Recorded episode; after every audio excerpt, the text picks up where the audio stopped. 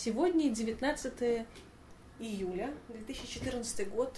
Мы в гостях. Это да. Мы в гостях у Алексея Сосны в Это Зверевском тоже центре современного искусства.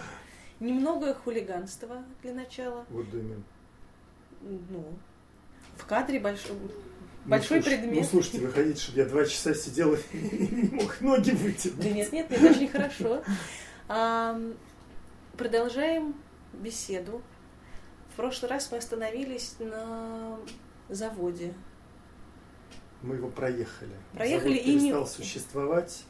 Что самое забавное, вот мое недавнее посещение Соединенных Штатов э, и специальный заезд в славный город Детройт показал, что эти процессы, э, происходящие по разным причинам и с разными комментариями, но тем не менее они аналогичны, э, родственны. То есть социализм э, не, как бы не ожил, а капитализм умер. Поэтому, я думаю, человечество сейчас внутри себя срочно генерирует какую-то внутреннюю идею и с этим испытывает определенные трудности. Я думаю, я полагал наивно, что только в России в силу э, ее э, особого пути э, всячески подчеркивается ее особость.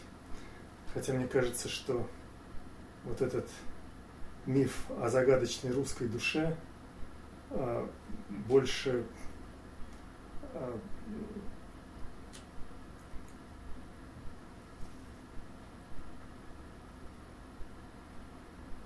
его легче, так сказать, отрефлексировать и прокомментировать через серьезное душевное заболевание.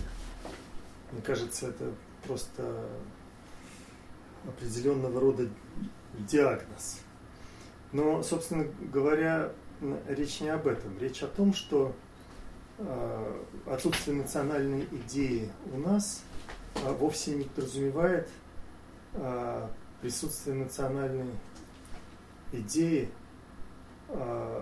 на Западе или на Востоке. Ну, про Восток я совсем мало что знаю. А, Может быть, там и есть какая-то национальная идея. Вот каким-то парадоксальным образом, образом а, Китай, пройдя через весь этот бред, а, находясь, в общем-то, тоже, несмотря на свои э, невероятные экономические успехи, а, которые, опять-таки, можно комментировать только а, то есть, собственно, я не об этом хотел сказать. Я хотел сказать, что в Детройте на этих э, знаменитых заводах, выпускавших всем известные бренды э, Cadillac, э, Buick, General Motors э, э, и так далее, там такая же задница, как и на заводе имени Лихачева. Э, То есть огромный шоурум э, в этом невероятном комплексе высотных зданий в центре города, э, где представлена вся линейка разноцветных разномастных американских автомобилей этих концернов. И э, вряд ли больше 20 человек э, э, исключительно с экскурсионной целью э, бродят по всему этому великолепию. Американский автопром э, умирает с, наверное, еще большим бэмсом, чем автопром российский. Э, Парадокс заключается в том, что американцы действительно делали очень неплохие автомобили, но они а, а, сами съели свой автопром а, парадоксально вот этим а, высоким уровнем жизни.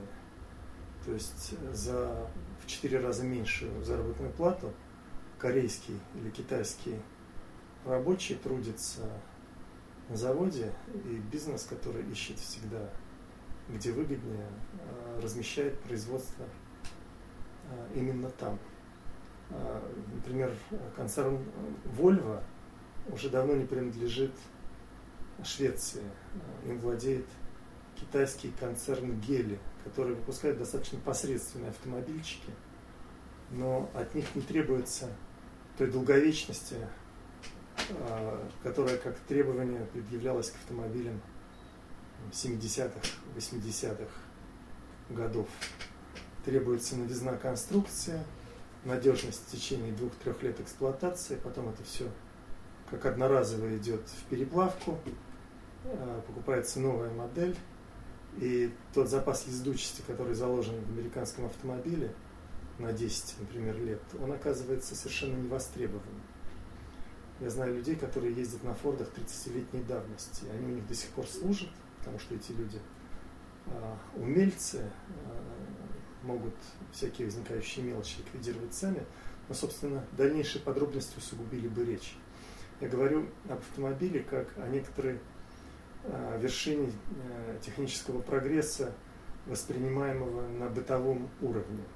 Это, наверное, самый сложный Э, технический э, аппарат, э, который человеку необходим в повседневной жизни. И именно благодаря этому он является своего рода показателем всего, ну, и социального статуса, и уровня жизни, и, и так далее, и так далее.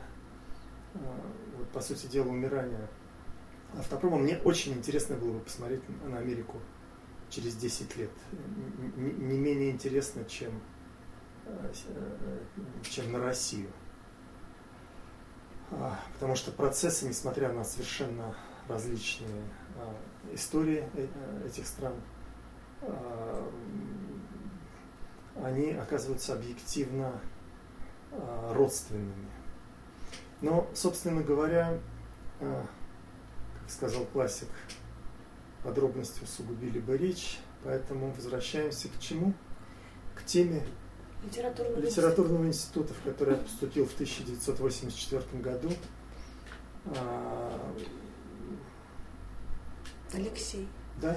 А я бы хотела попросить вас прочесть какой-нибудь свой стих. Стих, стих, стих. Ну, какой-нибудь стих как раз того периода, к примеру.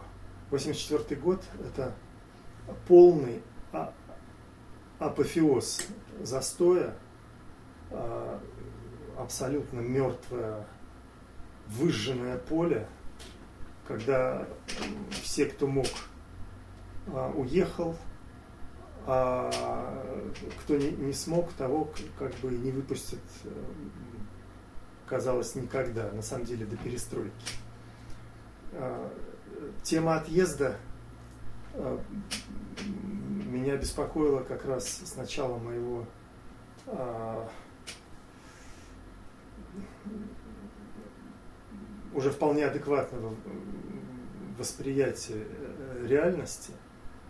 В 20 лет я, и в 25 я был убежден, что рано или поздно а, в силу полной тоталитарности, в которую мы были погружены, а, мне придется уехать. Я Э, мечтал о том, что я уеду куда-нибудь очень романтично, в Америку, во Францию, буду строить там русский храм, э, служить национальной идее, э, пусть с границей, но работая все равно на русскую ментальность, на Россию.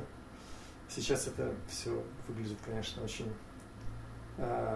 утопично и даже смешно, но поступив в Литинститут в 1984 году я первые полгода э, затравленно озирался.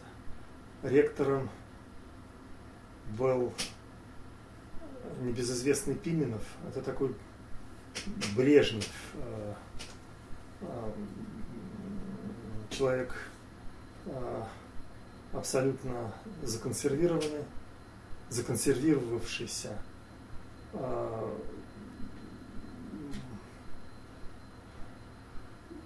не побоюсь этого слова, малоразвитый, а, который доминировал а,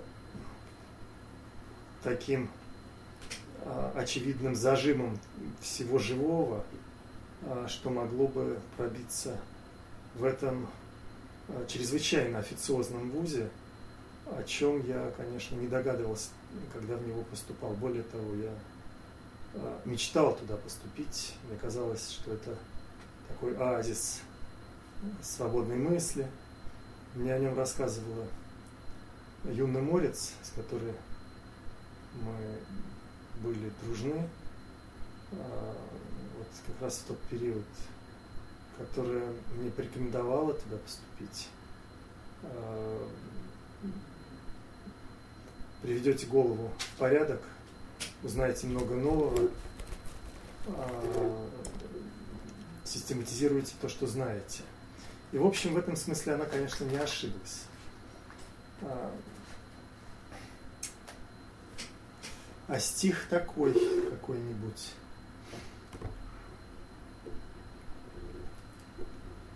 И здесь все зарифмовано. Роза, мороза и слезы. Сама расцветает стихом дневниковая проза. Но нас не спасает подобная метаморфоза. Здесь все, что годится в стихи, непригодно для жизни. Здесь дарят венки и надменно лишают отчизны. Живем, привыкая к безденежью и укоризне. Мы, как патриархи, мудры, мы наивны, как дети. Мы платим свободой за трепет строки на манжете. Что нас ожидает? Бессмертие – расстрел на рассвете. Одна остается отрада, светает не скоро. Нам пуще сумы и неволи страшится повтора. Свирепая ночь куролесит в подобии простора. Ну вот, такой мрачняк. Э, в общем, это очень соответствовало тогдашнему мироощущению – а, хотя Литинститут я вспоминаю, в общем-то, с благодарностью и теплотой. Рано или поздно прорезались люди, которым оказалось возможным пожать руку. А, хотя, понятно, были очень забавные эпизоды. Так, Параллельно я вел вид объединения э, сначала в библиотеке на Войковской, а потом, когда этот проект э, как-то там стал э, прикрываться, перенес всю эту историю в небезызвестную библиотеку имени Чехова, где впоследствии а, несколько лет вел свой литературный клуб Руслан Илинин, который сейчас поддерживает под громким названием классики 21 века его вдова Лена. А, был 80, если не ошибаюсь, восьмой год, осень.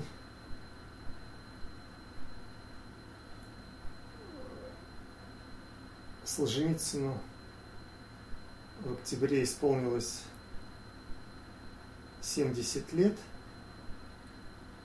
И в новом мире была первая после стольких лет молчания а, публикация его – а, не помню какого именно произведения, но не суть.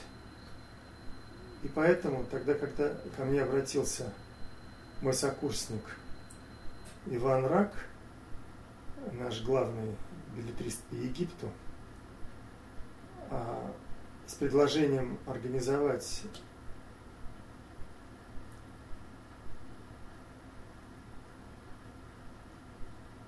вечер в честь Солженицына я с удовольствием согласился. Была попытка договориться с администрацией Литинститута, чтобы этот вечер состоялся там поначалу.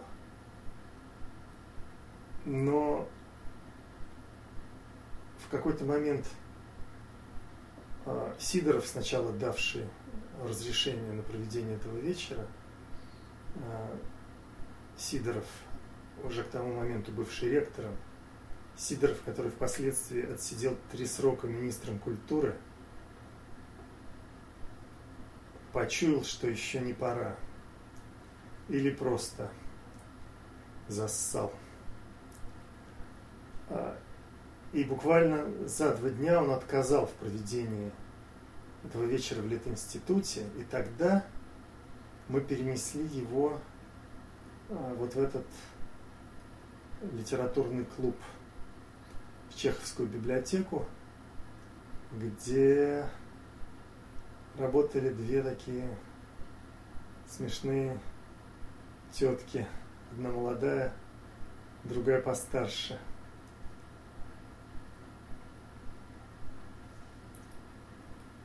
Которые поверили – в мои рассказы по поводу того, что теперь можно, теперь Солженицын у нас приветствуется, вот и в «Новом мире» его опубликовали. А, и они с радостью принимали первых посетителей, вешали курточки, предлагали чаю, а народ прибывал и прибывал. А, в результате в зале на втором этаже, где могло поместиться максимум человек 150, оказалось человек 400. А, изможденные тетки библиотечные пришли в ужас, но деваться уже было некуда. А, и вечер потек себе своим чередом. Пришло много разного народа. Пришел Шафаревич, я не знаю, жив ли, вряд ли. А, математик, тогдашний а, друг Солженицына, а, много другого народу. Академик Виноградов, несколько преподавателей из Литинститута, в частности, Мариэта Чудакова – Владимир Павлович Смирнов, а, появились какие-то такие медийные фигуры а, типа Шнитки а, и Геннадия Рождественского. Поэтому теткам было под их насмешливыми взорами неудобно меня терзать, хотя, конечно, они были в шоке. Ну и вечер, собственно, протек, э, как он и мог э, тогда протечь, о роли Солженицына в русском сознании, его... Ну и так далее, и так далее. В общем, сейчас это можно вспоминать как такой смешной эпизод, забавный тем, что это был, по сути дела, первый совпавший с публикацией, публичный, даже не диспут, а такое публичное величание Александра Саича а, как великого писателя земли русской, что, в общем-то, вполне соответствует действительности. Вечер закончился далеко за полночь, а утром часов в 10 у меня разрывался телефон. Звонили тетки вместе и по очереди. Они верещали, что на них обрушился комитет по культуре Фрунзенского района, что я их подставил, что я не должен был проводить этот вечер, потому что КГБ против. Они звонят этой несчастной, списанной в запас по причине ракового заболевания руководителю этого фрунзенского райкома. Они требуют согласовывать все мероприятия, составлять списки тех, кто на них придет. В общем, я все это слушал, понял, что мой а, проект в этой библиотеке закрыт, но понимал, что в конечном счете искусство требует жертв. Единственное, чего было жалко, так это ставки библиотекаря, которые мне платили. А, к этой даме э, во Фрунзенский райком я все-таки сходил.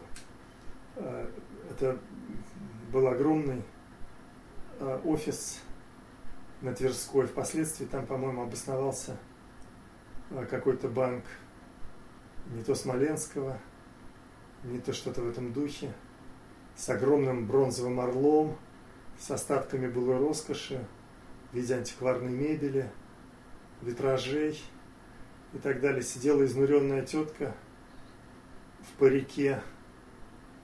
А, в общем, конечно, ее можно было пожалеть. А, которая даже, по-моему, и говорить уже не могла. Но тем не менее, так сказать, я исполнил долг, я явился пред ее ясные очи. И а, основной претензией, как я понимаю, было то, что а, потому что они никто не против Солженицына, но они требуют согласовывать с руководством мою работу, написать перспективный план на пятилетку вперед, ну, или, по крайней мере, на год. А, после того, как меня выгнали из библиотеки,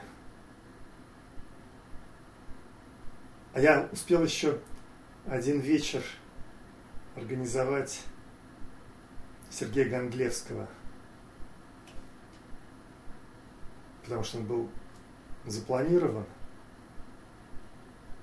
и более того, даже оплачен из ресурсов э, библиотеки, был такой структурный орган при Союзе писателей, Бюро пропаганды художественной литературы. И можно было авторов – приглашаемых а, определенным образом материально мотивировать а, с помощью вот этих крошечных бюджетов. По-моему, член Союза писателей получал 25, а не член 15 рублей за выступление, но можно было делать сдвоенное выступление. Таким образом, Ганлевский должен был получить 30 рублей или что-то в этом духе эти деньги уже были проплачены библиотекой. В общем, они знали, что они меня выгонят. Еще мне этого не говорили. Но выгнали после того, как пришел Гондлевский, отчитал э, свои тексты, а привел он с собой мертвецки пьяного Сапровского, который рухнул на пол, пролежал на полу, э, по сути дела, на сцене все выступление товарища. Это было, видимо, последней каплей, но красивой каплей. А, после чего я, потерявший уже а, всякую робость и стыд, отправился к Евгению Юрьевичу Сидорову, а, сел в его ректорском кабинете, положил локти на стол, глядя ему прямо в глаза – заявил Евгений Юрьевич, а жить решительно нечем. Ставочку потерял. 84 рубля 80 копеек. В общем, вам придется меня как-то трудоустроить. У Евгения Юрьевича, конечно, рыльце было в пушку. Он понимал, что меня выгнали а, именно за организацию вечера Солженицына в этой библиотеке. Но также он понимал, что не выгнали его за организацию этого вечера в Литинституте. Ставочка есть. После пятиминутного молчания и ерзания на кресле э, выдавил себя Евгений Юрьевич, воспитатель общежития. Тоже где-то рублей 80, 90. Но надо будет что-то делать. Его слова «надо будет что-то делать» я истолковал по-своему. Евгений Юрьевич имел в виду какую-то воспитательную работу в общаге Добролюбова. Приведение в порядок доски ветеранов, где висели, среди прочих, фотографии, в частности, преподавателя истории КПСС Иванова, умершего страшной смертью. Его страдавшего, как выяснилось, впоследствии голубизной, а, растерзал прямо в квартире какой-то неопознанный любовник. А тогда, уже забыл, как его звали, а, Палыч, какой-то Палыч. А, а тогда он просто вцепился в меня мертвой хваткой и требовал приведения в надлежащий идеологический, эстетический уровень доски ветеранов войны, на которой, разумеется, красовался его портретик. Служил он, как тоже впоследствии выяснилось, СМЕРШем. Но, собственно говоря, не об этом речь. Я там настроил пианино, а, переписал всю технику, все эти колонки и прочие древноты, связанные со звукоусилением и прочим. А, и честно продолжал заниматься своей просветительской деятельностью, организовывая вечера э, тех поэтов и художников, которых я знал и которые мне казались э, чрезвычайно существенными для понимания общей э, обстановки и ситуации в искусстве. Так был организован вечер Всеволода Николаевича Некрасова. А Франциско Инфанте а, показывал свои замечательные слайды а, с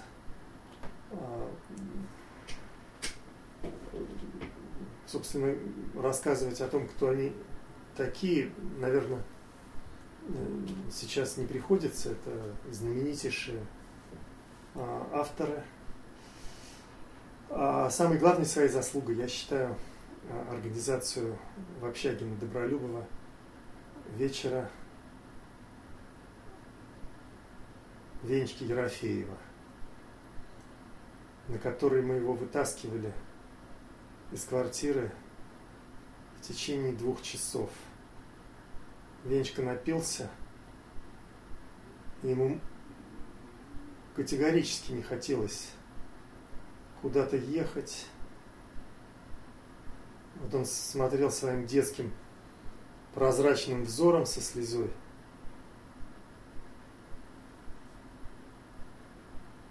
И умолял оставить его в покое.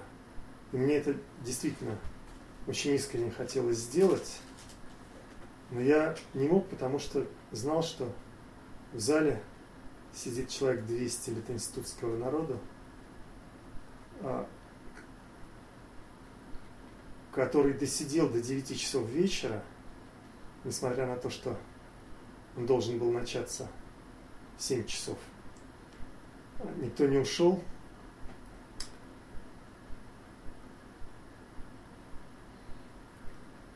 А, пришел Ерема, прочел в честь Венечки стихи.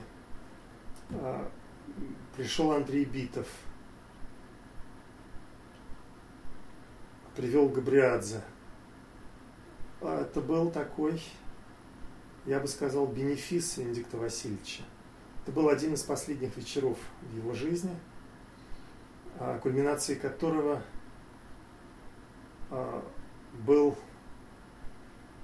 вопрос или просьба из зала рассказать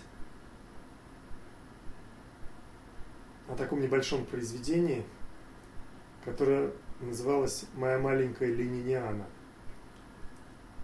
Оно, если кто не помнит, а, состояло из очень пикантных цитат из Ленина, из всего вот этого а, колоссального собрания сочинений, которое, конечно же, ни один нормальный человек прочитать был не в состоянии, в особенности после того, как Венечка совершил эту титаническую работу, в общем-то, за всех нас. А цитаты он натащил э, самые потрясающие. Например, э, а за это, я считаю, весь наркомьюз надо повесить на вонючих веревках. Или товарищу Томскому куда-то там. Требую срочно расстрелять и вывести из города сотни проституток, спаивающих солдат, бывших офицеров и т.п. И комментарии Венечки. Кого стрелять? Кого вывозить? Только ли проституток, спаивающих солдат? Или проституток, спаивающих солдат и бывших офицеров? И что значит ИТП? Вот, ну, э, тогда на этом вечере а, он говорить а, об этом произведении отказался, и звучало это так. А, у него уже тогда была страшная болезнь гортани, и он говорил с помощью специального аппаратика – и вот у меня до сих пор стоит в ушах его голос. А, мне бы вообще не хотелось ничего говорить про этого мудака. Имелся в виду, разумеется, Ленин. И при этих его словах весь партийно-хозяйственный актив Литинститута вместе с парткомом Власенко, э, преподавателем белорусской и национальных литератур. Милейшим человеком, надо сказать, уже понимавшим, так сказать, э, это 88 год, это уже, по сути дела, новое дыхание, новое движение времени. И вот этим своим животом вперед – он выходит, распахивая створки этих распашных дверей. И вот эта литинститутская толпа остается уже совершенно безнадзорной. Вечер закончился далеко за полночь. Венечка вспоминал его как один из самых прекрасных вечеров в своей жизни.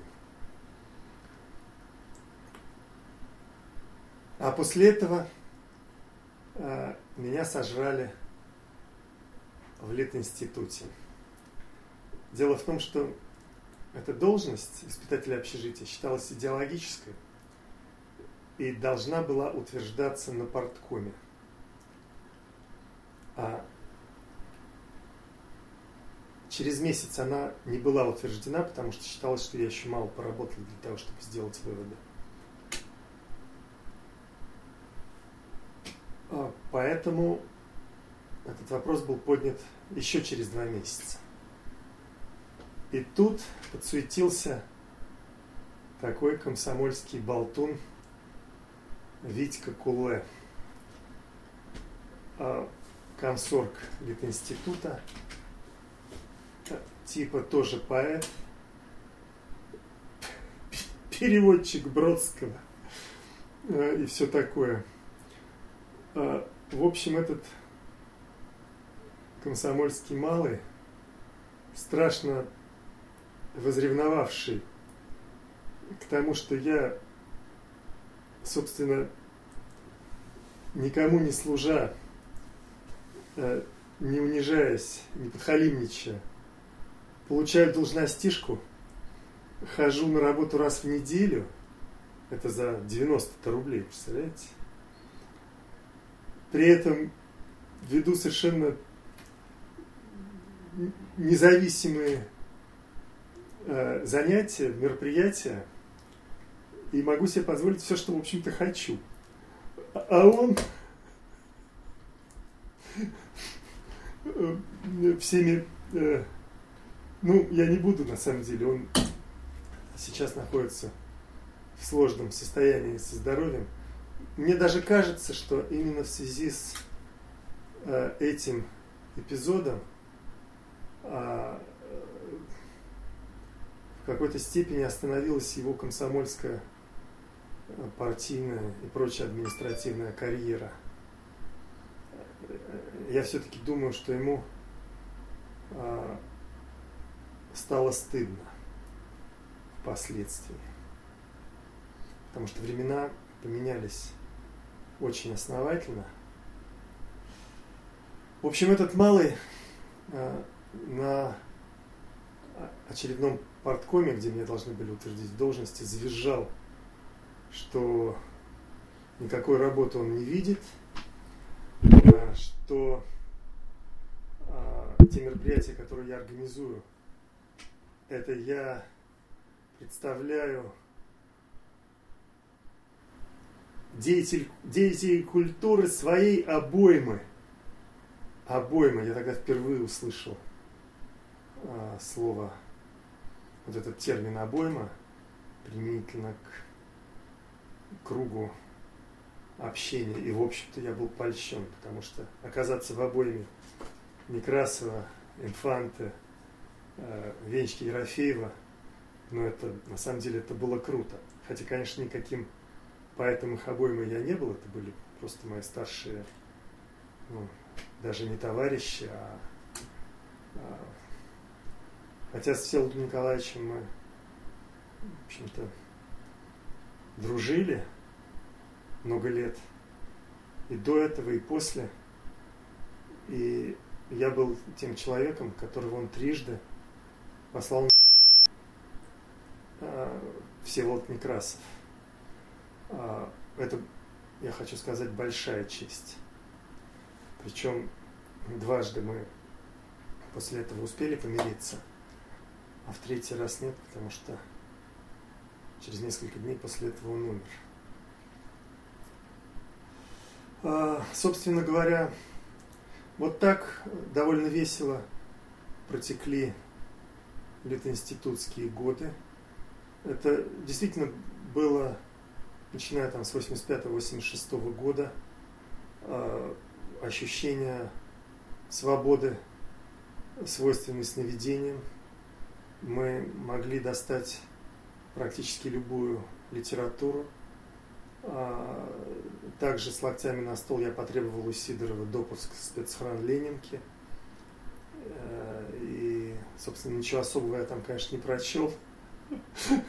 Потому что смешно говорить о том, что в общем, я читал там Хлебникова и Крученых, которых просто в, э, в других местах э, было не достать. Ну и, конечно, много чего другого.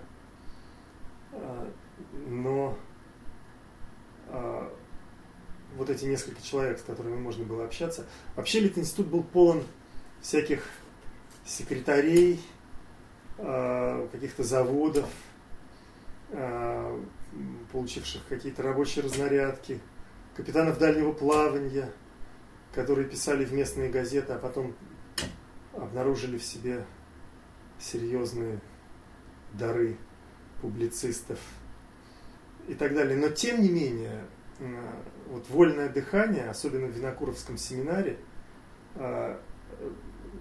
Евгения Михайловича Винокурова буду, несмотря на его, в общем-то, конечно же, трусоватость, вполне понятно, вполне извинительно. Он прошел через страшное время, выжил.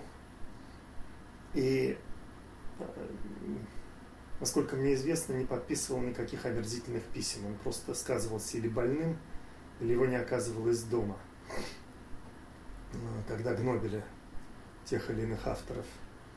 Вообще о нем имеет смысл сказать а, несколько слов. А, Надежда Яковлевна Мандельштам, а, куда он попал, в который он попал а, с общей компанией молодых поэтов, в том числе с Пастернаком.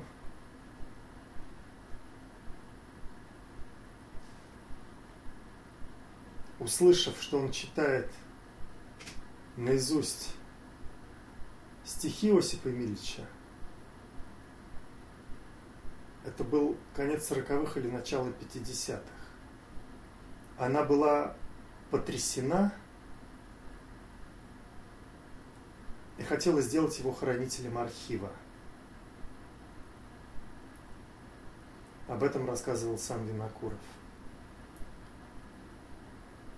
А я, говорит, знал стихи Мандельштама, потому что первой книжкой, которую я, фронтовик, только что демобилизовавшийся в 1945 году, купил на развалах в Москве, была книга стихотворений Гослитиздата 30 -го года, как раз Осипа Емельевича Мандельштама. И он понятия не имея, кто такой Мандельштам, купил ее, потому что она ему, так сказать, показалась, и он учил по ней консонантную структуру, женские и мужские рифмы и все такие азы филологической премудрости, в силу чего я запомнил многие стихи из этой книги. Но к тому моменту он уже знал о судьбе Мандельштама, а, и поэтому на предложение Надежды Яковлевны он ответил робким залеганием на дно. Он не поддержал эту мысль, и она ему больше не предлагала. Поэтому он, конечно, был небольшим, но в некоторых местах настоящим. А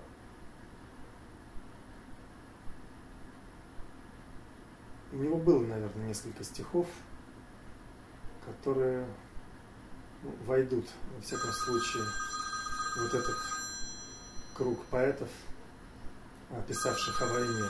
Собственно, продолжаем. А, вот такое стихотворение.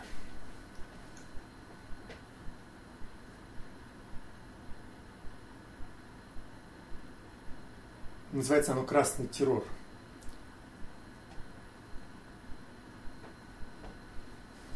потому что одной из первых книг, а, которую выпустило наше независимое издательство в 90-м году, а, был репринт знаменитой книги Сергея Петровича Мельгунова, историка «Красный террор в России», а, до середины 20-х годов он собирал рассказы участников и очевидцев о том, как, собственно, происходило становление советской власти. И, по сути дела, это такой мартиролог –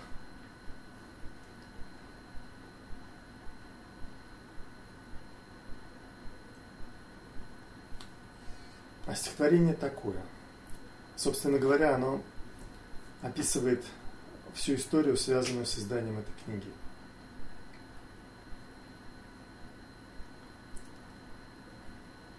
Цензору, что пускал эту книгу в печать,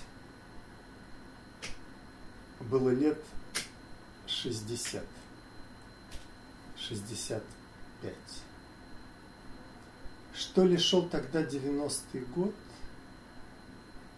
стало быть, цензору 80-й идет. Но матер цензор, сука, был и сметлив. Он для фирмы внука и спросил эксклюзив. Фура, тара, пачки поверх голов. Вот таким путем пришел Мельгунов. Он пришел и прошел, как с гуся вода, с государства кровь. Увы, ни следа не осталось от этой книги, да и вообще в головах у тех, кто ищет смысл в борще. И открыли клуб там, где был главлит. Хоть вахтер так же груб, и тот же мент стоит, и придурок в маечке все путем с перепою мается под дождем. Этот горький труд, зачитав до дыр, понимаешь вдруг, как устроен мир. Этот звонкий праздник, что так манит, по тому же принципу, что магнит. Что до цензора, он, вероятно, жив. Жив и внук, не один эксклюзив получив. Да и я свой полюс выбрал. Который год детский кашель значит больше прав и свобод. Не задуть моей свечи ветрам перемен. Я смирен почти, можно сказать, смирен. Даже мент, козел, звезданет локтем. Все путем, скажем. Все равно путем. Это мое стихотворение 2006 года, как раз а, воспоминания вот этой нашей чрезвычайно непродолжительной издательской деятельности. Но мы успели, что называется, снять сливки, издав среди прочих и книгу Набокова, а, наилучший его сборник рассказов а, «Весна в Фиальте». Это была, по сути дела, первая книга издательства. А, довольно много религиозной литературы, которая в начале 90-х обладала несколько иным статусом и была как воздух на расхват.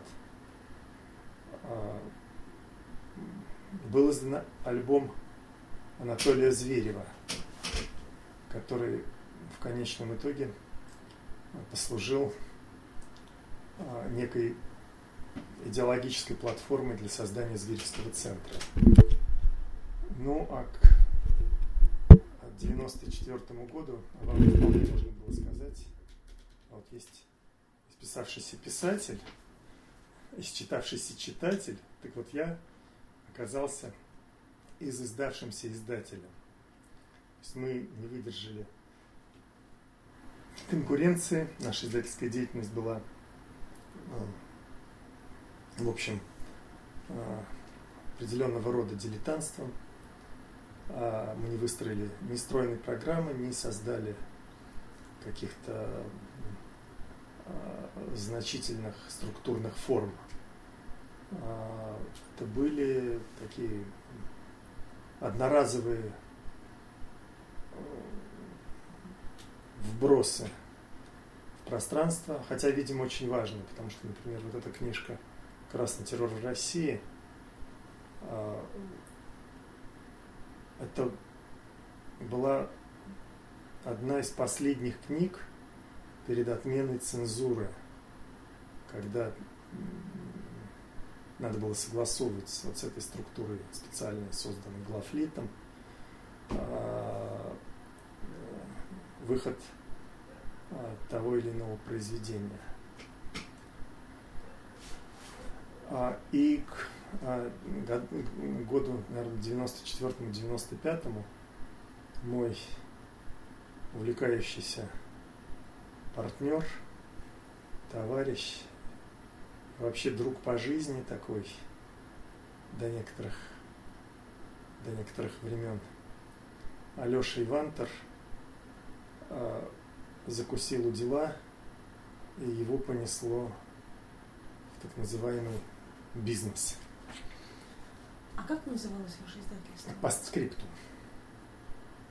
Оно просуществовало э, с э, конца 89 по фактически 90, э, наверное, третий год. В течение 94 -го года мы распродавали остатки. Ну, несколько десятков книг мы, тем не менее, издали. И книг, за которые мне не стыдно. А, среди них был и «Сын человеческий» Александра Меня, а, замечательное произведение и очень важное а, в те времена. Что самое забавное, спустя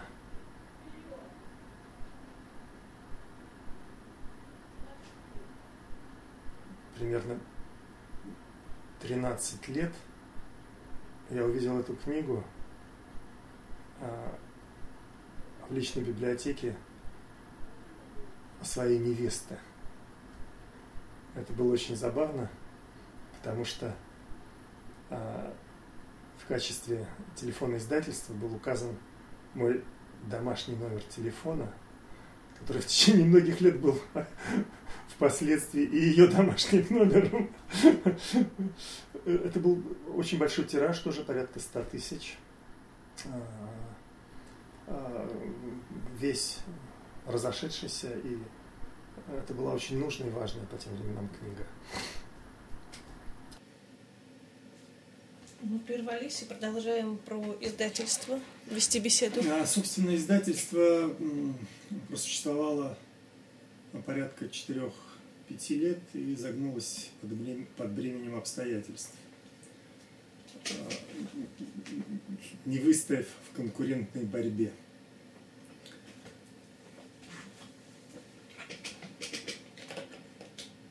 Мой приятель, э, о котором я уже упомянул, э, был авантюристом высшей пробы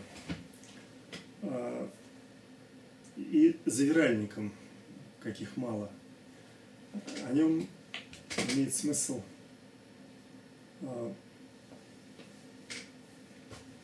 сделать отдельную презентацию, но в рамках существующей а, ограничусь лишь а, упоминанием того, что он тоже был опальным поэтом а, и писал даже очень дурные стихи. А потом через издательскую деятельность и вообще через деятельность как таковую – втянулся во всякие хозяйственные истории. А сейчас он успешно строит и продает э, загородную недвижимость. А тогда это были наши первые, что называется, блины комом. Мы вписались в какую-то адову стройку, не имея о процессе ни малейшего представления – а, я в этой ситуации был престижным.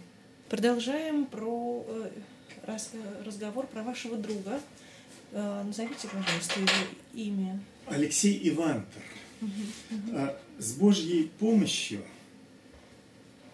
в общем, не иначе, как каким-то метафизическим вывертом, мы из этой истории выпутались а, расплатились долгами.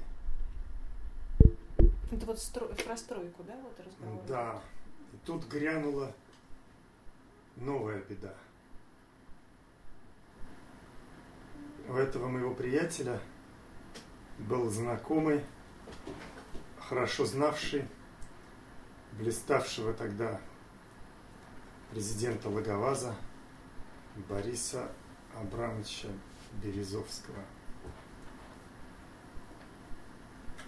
Понятно, при отсутствующем интернете, при невозможности проверить информацию, он надул этому товарищу в уши, который в свою очередь, будучи торговцем автомобилями, надул в уши Борису Абрамовичу, что существует такой некий малый, который не то в Австралии, не то в Аргентине возглавлял страховую компанию и готов под эгидой Лаговаза организовать ее при Лаговазе. Да-да-да-да-да.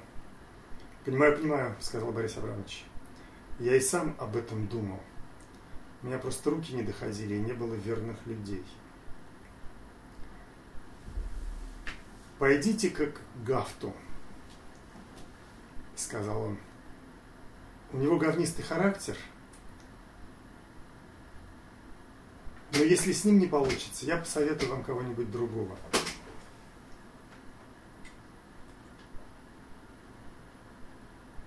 Не без помощи того же торговца автомобилями господину Гафту удалось промыть мозги – После чего мы включились, я вынуждена, а мой компаньон по зову вот такой непонятной, странной звезды, которая не позволяла ему сидеть на месте, а мы ввязались в деятельность, о которой а, не знали вообще ничего. А, тем не менее, появились какие-то учебники по актуарным расчетам, закупались компьютеры, был арендован офис, в нем был произведен ремонт.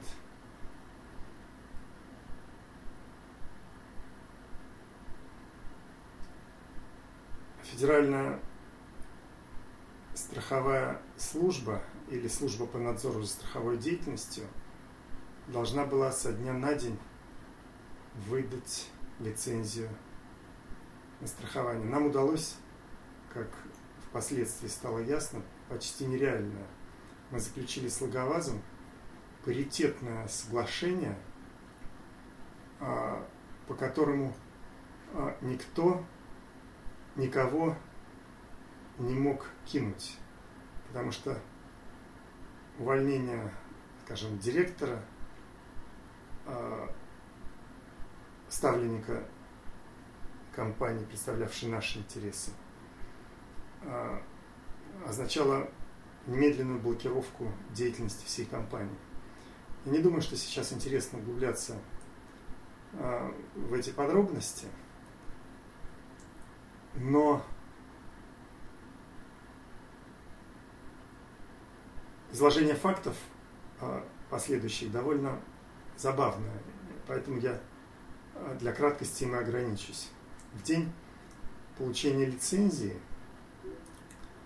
а, в этот арендованный офис ввалился Логоваз во главе с этим господином Гафтом, который, если я не ошибаюсь, был главным бухгалтером Логоваза, и обвешенные оружием охранники Лаговаза. Они потребовали для проверки все документы компании. Как выяснилось впоследствии, мы допустили роковую ошибку, которая, как это часто бывает, такой ошибкой казалась только на коротком отрезке времени. Впоследствии выяснилось, что все произошло с Божьей помощью и слава Богу. Так вот, господин Гафт, подружившись с нанятым специалистом, единственным среди нас, э, который понимал в страховых процессах, э, задал основной вопрос. А что, собственно говоря, эти гаврики здесь делают, показывая на нас? А, собственно говоря, не понимаю, ответила тоже очень авантюрная мадам. А, в страховом деле они ничего не понимают. Меня позвали сюда по знакомству.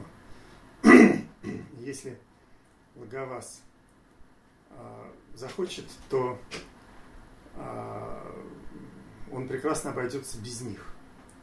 Никаких понимающих в страховом бизнесе родственников в Аргентине нет и в помине, это все миф. Окей, сказал господин Гафт, тогда мы заберем у них эту фирму, которая входит в Лаговас, половины. И будем сами, ты и я, владельцами этой фирмы. Собственно, с этим был связан вот этот э, акт выемки документов, а, потрясания оружием. А, наши совершенно мирные дамы, проработавшие с нами в разных ипостасях, в течение нескольких лет были потрясены, шокированы. Кто-то лег с нервным срывом на месяц, кто-то наоборот очень вошел в задор, шутка ли, схлестнуться самим Логовазом.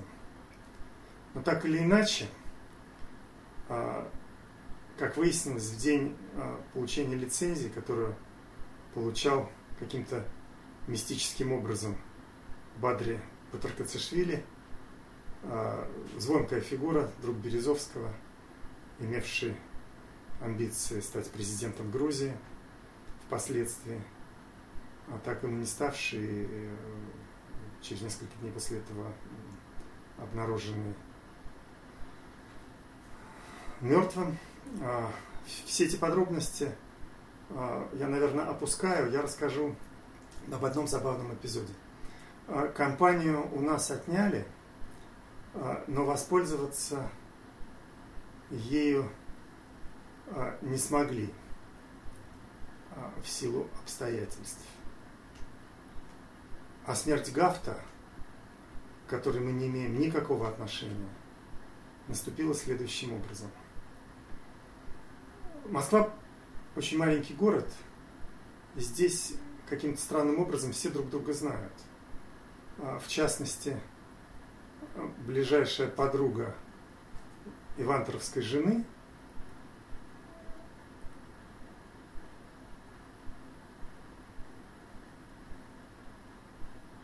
имела родственницу, жившую с Гафтом в одном доме на улице Стасова. И рано утром, выходя из дома, она вдруг увидела возле подъезда окровавленное тело Михаила Григорьевича признаками жизни. Будучи женщиной невнимательной, она не заметила, что рядом стоит Мерседес с тремя семерками и продавленной крышей, на которую, собственно говоря, и упал Михаил Григорьевич.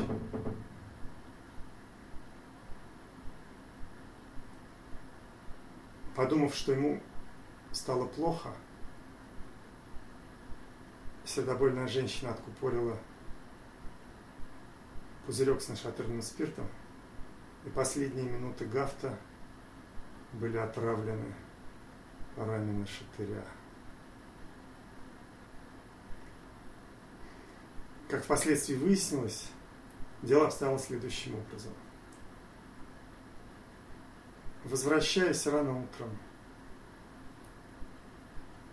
от той самой страховой мадам, с которой он познакомился благодаря нашей деятельности. Он обнаружил дверь своей квартиры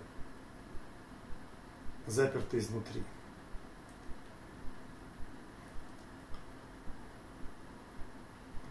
То ли жена напилась снотворного не слышала его звонков и стука, то ли еще что, тут не берусь утверждать. Но Михаил Григорьевич не нашел ничего лучшего, кроме как вломиться к соседке, жившей этажом выше, и в безапелляционной форме потребовать, чтобы она разрешила ему перелезть с балкона на нижний этаж. Что он уже как-то делал, как выяснилось.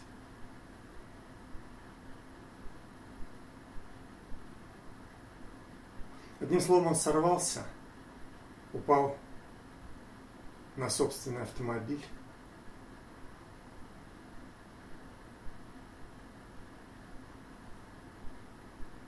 И мы в этом совершенно не виноваты. А через некоторое время рухнул и весь Логоваз. И огромное счастье, что мы с этой историей не связались основательно, потому что ничего хорошего из этого бы не вышло. Собственно, я думаю, что на этом тему моего бизнеса можно закрыть.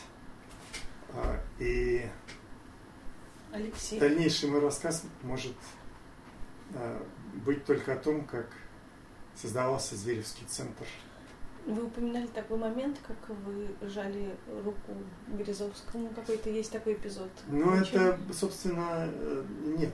Сам я ему руку не жал. А руку ему жал мой партнер Алексей Вантер.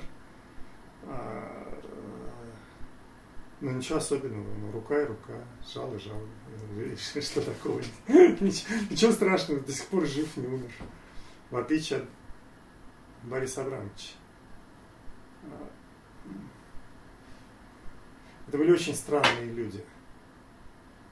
Это была борьба тот период